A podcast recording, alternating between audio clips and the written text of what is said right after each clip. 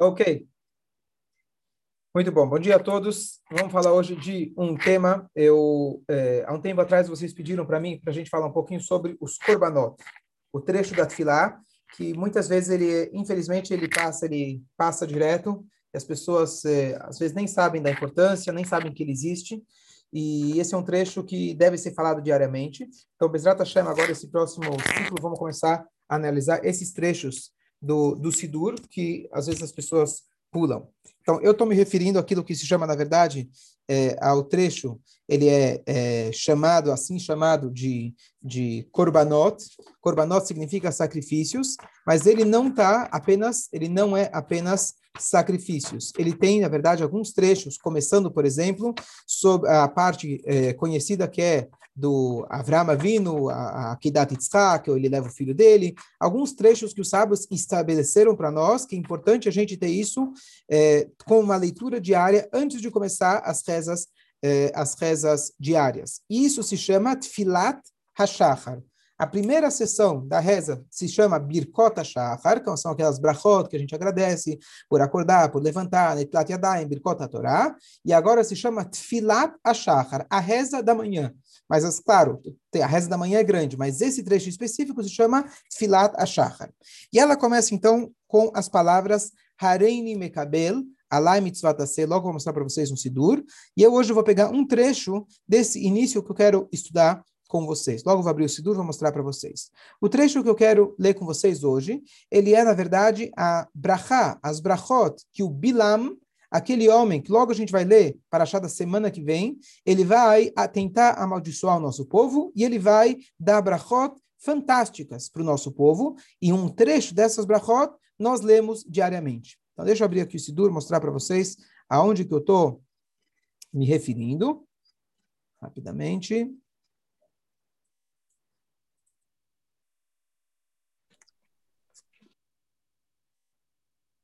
Ok, um instante.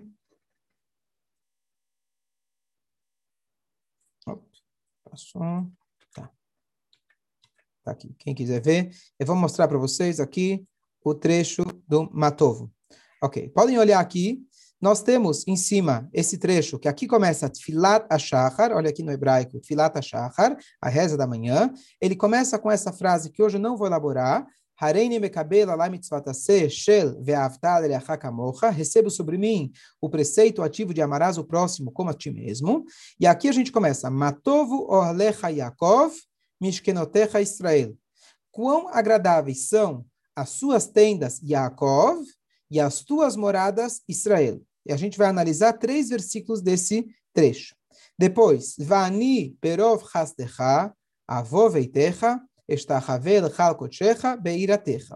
e eu, com tua grande bondade, virei à tua casa e prostrarei na direção do teu templo sagrado com o teu temor. Depois, aqui no final, Va'ani Elokim aneni beemet ishecha. E eu dirijo minha reza a ti, ó Eterno, numa hora de graça, ó Hashem, com a tua grande bondade, me atende segundo a verdade da tua salvação. Vamos traduzir o que a gente está lendo aqui, vamos explicar. Então, o primeiro trecho ele diz: Quão agradáveis são as suas tendas, Yaakov, e as tuas moradas, Israel. Então, vamos tentar entender o que quer dizer que as tendas nossas são agradáveis. Então, no sentido simples, o Bilam ele estava em cima de uma montanha.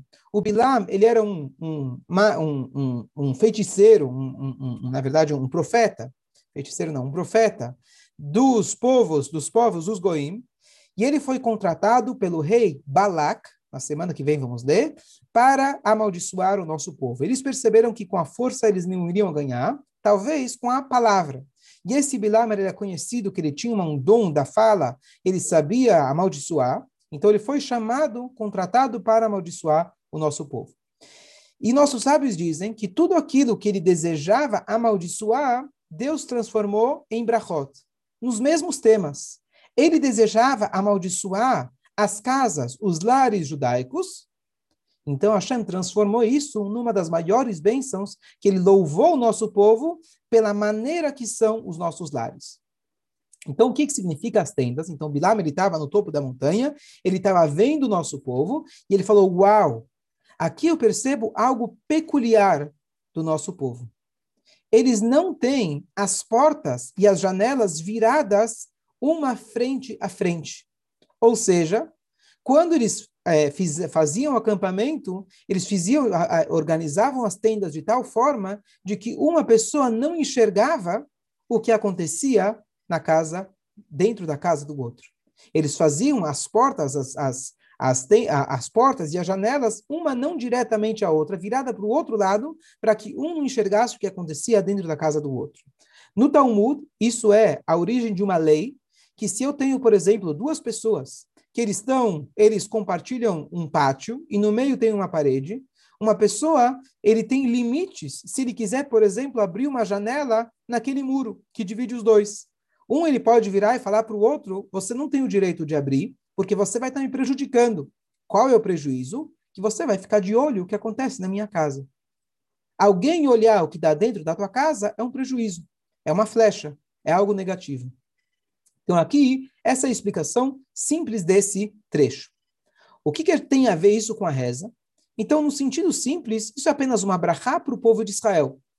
Isso mostra para a gente o conceito de recato. O conceito da gente, por exemplo, hoje seria isso: as nossas casas já são divididas com muros, etc. Mas é a ideia da gente não tentar olhar na vida do outro. Eu não preciso postar na internet as minhas fotos particulares. Eu não preciso fazer questão de ficar olhando o que, que acontece na vida dos outros. Isso é o espírito contrário do judaísmo. A gente tem que focar dentro de casa e não para fora de casa. Só concluir esse primeiro conceito com uma história é, interessante. O Rebbe anterior, quando ele era pequeno, Rabbi Yosef Yitzhak, ele morava em Lubavitch, em, na cidade pequenininha na Rússia, e ele uma vez ele estava sentado na classe com o professor dele, e ele estava olhando para fora na janela. E o professor, ele era, ele era exigia bastante dos alunos, e o professor, que se chamava Rashbaz, Rab Shmuel Betzalel, ele falou, é melhor você estar fora e olhar para dentro do que você estar dentro e olhar para fora. Ou seja, seria melhor você tivesse do lado de fora da, da classe, interessado no que está acontecendo dentro da classe, do que você estar dentro e olhar para fora. E justo agora, durante a minha viagem, eu achei um livro que conta como que era Lubavitch, mostra as fotos atuais de Lubavitch. É, uma, é um lugarzinho de talvez três, quatro quarteirões, e lá, hoje, hoje, lá já mais antigamente, você tem mato e vacas. E aí tirou uma foto e o comentário embaixo. É melhor estar dentro, é melhor estar fora e olhar para dentro, que está dentro olhar para fora. E o que será que já tinha para olhar para fora lá em Lubavitch? Não tinha quase nada para olhar. O que, que você já podia olhar pela janela? Que atrações você tinha nessa cidade? Mas a ideia é que o judaísmo ensina que a gente tem que sempre olhar. Bom dia, Yosef. É, então, é, a ideia é que a gente sempre tem que olhar para dentro. Esse não é o tema que eu quero elaborar, apesar de que isso é um tema que a gente pode elaborar bastante, mas aqui já é uma dica também para nossa reza, que a gente precisa se concentrar. Se eu quero conseguir me concentrar na reza, a primeira coisa que eu tenho que fazer é olhar para dentro da minha casa, olhar para dentro de mim e não olhar para fora. Tem uma história famosa, famosa que uma vez alguém chegou numa Guide Mesrit e ele reclamou que durante a reza ele tinha muitos pensamentos estranhos. Uma coisa que comigo nunca aconteceu, mas é uma coisa que talvez para algumas pessoas acaba acontecendo. E ele falou que ele não conseguia se concentrar na reza. Bom, e ele falou para ele vai viajar para tal e tal cidade. Ele foi até a tal cidade e se hospedou na casa do aluno do, do, do Rebbe dele. Ele ficou naquela casa e de repente ele viu que a casa tinha um pé direito alto e lá em cima, perto do teto, tinha uma janela. E aí ele ficou curioso, ele falou, tem uma janela? Estou curioso para saber o que, que dá para ver daquela janela. Então ele subiu em cima da cama para ver se ele alcançava. Não dava. Ele pegou uma cadeira, colocou em cima da cama. Ainda ele não alcançava. Aí ele pegou uma lista telefônica, três travesseiros, uma escada, uma cadeira em cima, equilibrou, quase caindo. Ele conseguiu enxergar o que tinha na janela do lado de fora. Na hora que ele olhou, ele desceu correndo, assustado. Ele foi correndo e disse para o dono da casa. E ele falou o seguinte: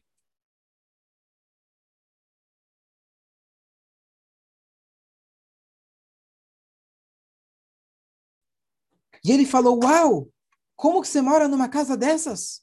E o dono da casa falou: O que, que tem? Eu olhei pela janela e eu vi os vizinhos que você tem, que comportamento horrível que eles têm. Eu olhei pela janela e vi o que, que eles fazem. E o dono da casa ele vira e fala: Uau, eu já moro aqui há 45 anos e nunca passou pela minha cabeça a ideia de eu subir na escada para ver o que tinha na janela do lado de fora. E aí ele entendeu que se você quer se concentrar na reza, se você está sempre olhando pela janela, é, tentando olhar o que acontece lá fora, isso não é, é, não vai te ajudar na sua concentração da reza. Então, para que a gente possa se concentrar, a melhor maneira não é só durante a reza, mas antes da reza, a gente saber aonde a gente tem que dirigir os nossos olhos. Esse é o tema é, simples, a tradução simples dessa primeira parte, e sim, tem tudo a ver com a reza, que é, na verdade, o preparo para a nossa concentração. Ok. Indo então agora um pouco mais fundo nesse trecho da reza, Matovo Ohalecha Yaakov, quão belas são as suas tendas, Yaakov, Mishkenotecha Israel. Mishkenotecha são as suas moradas. Então, esse passuk, ele parece um pouco redundante. É uma maneira bonita da gente ler. Então, olha, quão agradáveis são as suas tendas, Yaakov, e suas moradas, Israel. Yaakov e Israel são as mesmas pessoas. Tenda e morada parece ser a mesma coisa. Então, o que, que o Passuco está falando para a gente? Olha, suas tendas são legais e suas casas são legais. O que, que, que é essa repetição? Então, nossos sábios dizem para a gente que se referem a dois tipos de tendas. Além do sentido literal, que eram as cabanas onde eles moravam no deserto, tendas se referem às sinagogas, aos templos, na verdade. Ao primeiro templo, ao segundo templo.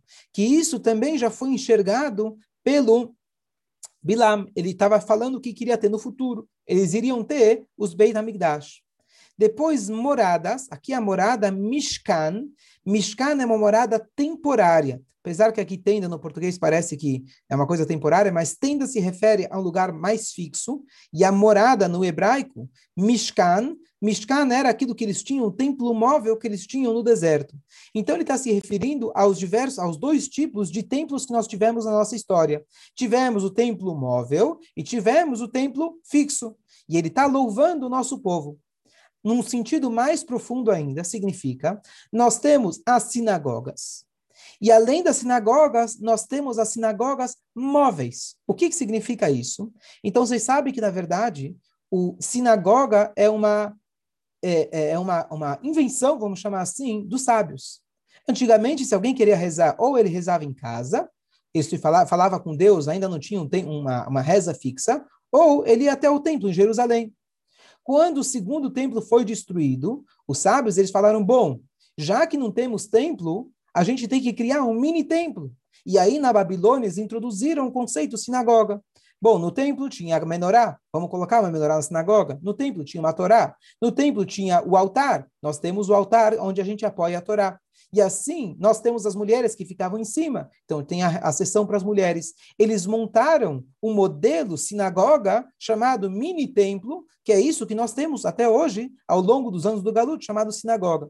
Então, nós temos os templos fixos e nós temos os templos, entre aspas, temporários, que são as sinagogas.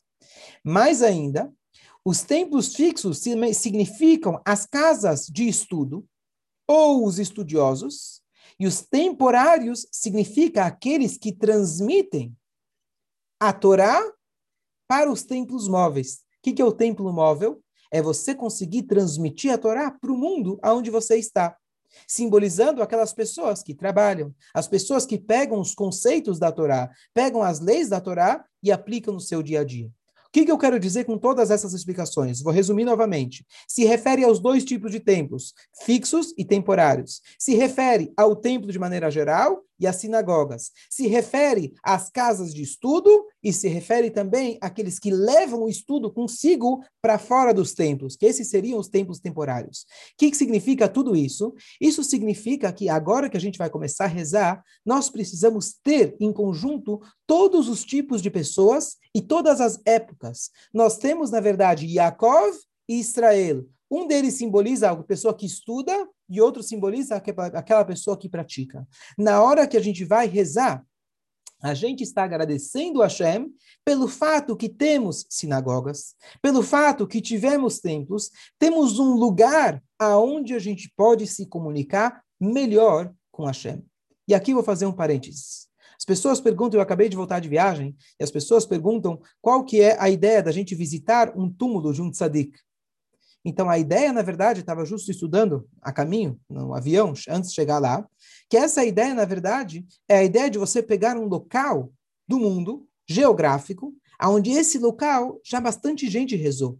Esse local ele já foi, é, já foi santificado. Nós tivemos o Beit HaMikdash. Por que, que alguém reza no Kotel, que está atrás de mim? O Kotel é um lugar que ele já está extremamente santificado, o canal dele é direto. Por que, que alguém busca uma sinagoga? Porque esse lugar nós temos um canal mais direto. Assim também, você estar ao lado de um túmulo de um, túmulo de um tzadik. Então, o primeiro trecho dessa reza, nós estamos agradecendo por termos um local aonde a gente tem uma comunicação mais fácil com a Hashem. Esse é, eu falei algumas explicações, mas esse é o tema que ele vai funcionar como na verdade, um pensamento único aos próximos desses dois, desses três versículos, que ele vai unir para a gente três conceitos. Então, o primeiro conceito é o local aonde estamos. Por que, que eu fiz questão de explicar essa questão do lugar? No segundo versículo, a gente vai ver uma coisa que vai falar sobre o tempo. Existe um conceito que existem horários para a gente rezar.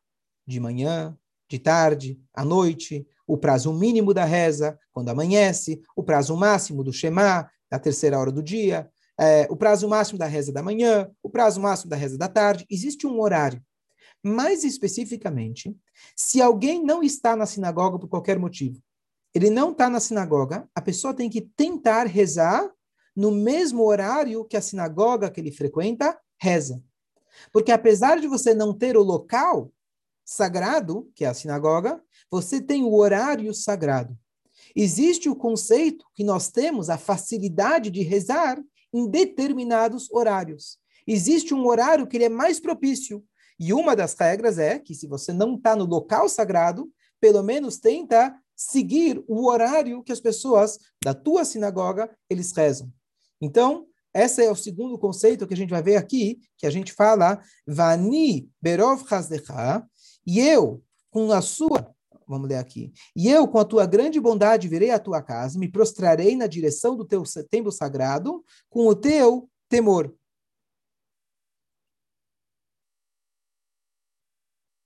Só um instante. Desculpa, eu já estava falando do terceiro versículo, deixa eu ler já e a gente depois explica tudo junto. E eu dirijo minha reza a ti, ó Eterno, numa hora de graça, ou seja, existe uma hora específica de graça. Ó Hashem, com a tua grande bondade, me atende segundo a verdade de tua salvação. Então, explica aos nossos sábios uma coisa curiosa. O Alecha Yaakov se refere às suas tendas, se refere ao local que nós estamos. Com tua grande bondade virei à tua casa, me prostrarei na direção do teu templo com o teu temor, significa o nosso sentimento na hora da reza. E por último, o local da aonde a gente, eh, desculpa, o horário que a gente está rezando. Deixa eu explicar o que eu quero dizer. Existem três conceitos na vida que a gente deve dominar: a mim mesmo, o meu local e o meu tempo.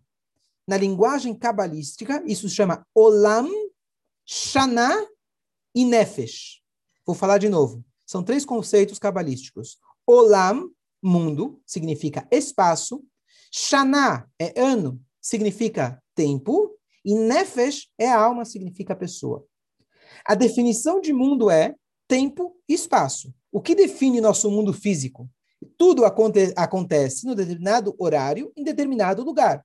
Se não tivesse tempo, nosso mundo não seria o que ele é. Se não tivesse espaço, nós não teríamos um mundo físico.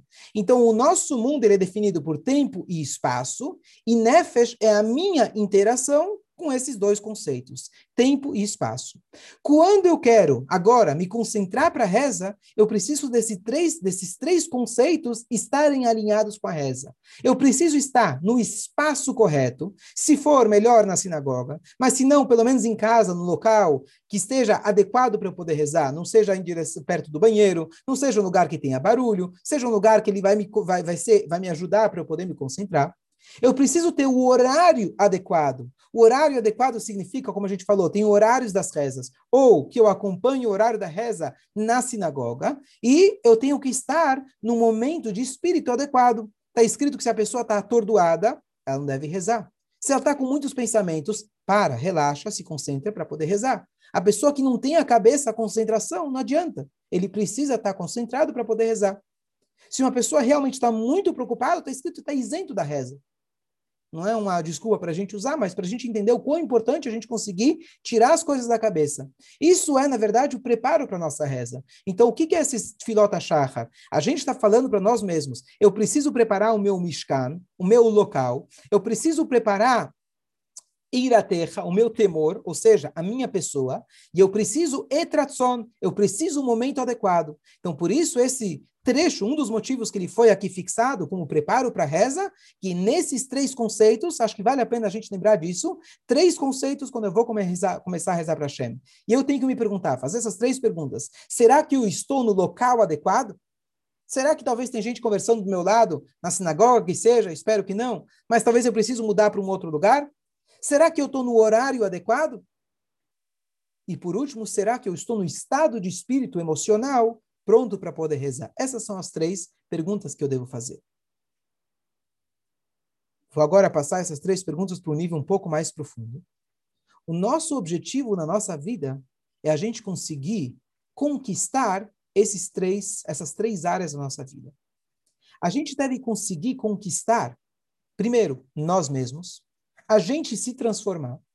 Se a gente se transforma, a gente se aperfeiçoa, se a gente se melhora, a gente tem que mudar dois conceitos, duas áreas da nossa vida. O nosso ambiente, o nosso convívio, aonde eu estou, começando no mineral, ou seja, a mesa que eu estou rezando, ela está se transformando. O quarto, ele está adquirindo, ele está absorvendo as palavras bonitas que eu estou falando. O computador agora que eu estou usando, ele está sendo transformado, porque ele está sendo usado para a Eu, além disso, tenho que transformar também o meu tempo. Cada momento da minha vida que eu transformo, eu uso ele para servir a Deus, aquele horário está sendo santificado. Talvez isso seja uma novidade para vocês. Não é só que eu transformo o meu ambiente, eu estou transformando o dia de hoje, o tempo de hoje. Como eu sei isso? Hashem escolheu de todas as mitzvot, a primeira mitzvah que Hashem comunicou para Moshe Rabbeinu, para passar para o nosso povo, de maneira oficial que agora vocês são o meu povo e agora vocês têm uma regra, uma lei, a mitzvah era a lei da lua nova, a lei do Rosh Chodesh. E Hashem mostrou para Moshe Rabbeinu a lua nova, falou, a Chodesh Azelachem. Esse é o mês para vocês. E aí tem aquela, aquela regra do Rosh Chodesh, que antigamente eles viam a lua nova e decretavam qual é o dia do mês. Ou seja, o critério para a gente saber quando começa o mês judaico, quando termina, quantos dias ele tem. Isso é uma mitzvah da Torá. Você vai parar e pensar, Hashem, o povo está escravizado há 210 anos. Você não tem nada mais interessante, nada mais importante para falar para eles? Talvez o tefilim, talvez o kasher, talvez o shabat. Leis mais, mais importantes, essa questão do mês, do técnica, quando começa o mês. Tá bom, você tem que saber quando que é o dia, quando começa, mas, mas por que, que é essa mitzvah? E a explicação é que Hashem estava introduzindo para eles o conceito que nós temos a mitzvah de lekadesh, de santificar o horário, o tempo. O tempo da nossa vida ele é transformado conforme eu invisto esse tempo de maneira pro produtiva. E esse é o primeiro conceito que Hashem passou para eles. Depois vieram mitzvot ligados com espaço, mitzvot ligadas com a transformação íntima, com mudar seu interior, amor ao próximo, amor a Deus, e assim por diante, sem problema. Então, a ideia é que a gente tem que transformar, e é isso sim, a gente tem que estar concentrado na minha reza. Eu vou rezar para Deus. O que, que eu quero que Hashem faça? O que, que eu quero? Claro que eu vou pedir para Ele, mas a ideia da reza é uma aproximação. O que, que eu preciso transformar na minha reza? A mim o meu convívio, o meu espaço físico, o meu espaço social e também o meu tempo. Literalmente, cada segundo que passa, eu preciso investir e automaticamente esse tempo, aquele que não volta, aquilo que nunca volta, a gente tem que transformar o horário, a hora que seja um horário, um horário sagrado. Por isso a gente fala nas, nas festividades judaicas, a gente fala Mekadesh Israel Mekadesh Israel Vehazmanim. Deus ele abençoa o povo de Israel, Vehazman, e o tempo. É traduzido como festividades, mas Man é tempo. O povo de Israel tem o poder de transformar aquele momento. Dá uma, um exemplo para vocês, olha que coisa interessante. Isso aqui é uma coisa super interessante. Quando é Pesach? Pesach é no 15 dia do mês de Nissan. Mas quem define que dia começa Nissan? Dependia de ter dois judeus que observaram a lua nova e eles vieram e contaram para o tribunal e o tribunal falou: Oh, hoje é Rosh Chodesh. Se eles chegassem no dia seguinte, o Pesach seria no dia seguinte. Todas as festividades judaicas, o Yom Kippur, que dia é Yom Kippur? Dependia de dois judeus chegarem e falarem uma coisa. Ou seja, que todas as festas judaicas dependiam do quê? Da nossa decisão. Nós é quem abençoamos. Deus ele deu para gente um presente, uma dádiva chamada tempo. Não só a dádiva que eu posso aproveitar a minha vida, que eu posso usufruir a minha vida. Ele deu para gente a máquina do tempo nas nossas mãos. Somos nós, judeus, que definimos quando começa o mês. Por isso essa mitzvah é tão importante. Significa, apesar que hoje tecnicamente não temos essa mitzvah, nós hoje podemos dominar o nosso tempo. Nós podemos preencher esse tempo. E nós somos donos do nosso tempo. A Hashem, ele deu para a gente o tempo como um presente que você faz com ele o que você bem quer e você tem a chance de transformar esse tempo. Então, essa, na verdade, é a introdução que eu queria passar para vocês hoje. Tem mais explicações mais profundas, o tempo hoje é curto, mas o primeira, essa é a primeira ideia que eu queria para a gente entender o que são essas filotas shachar, o que são esses korbanot.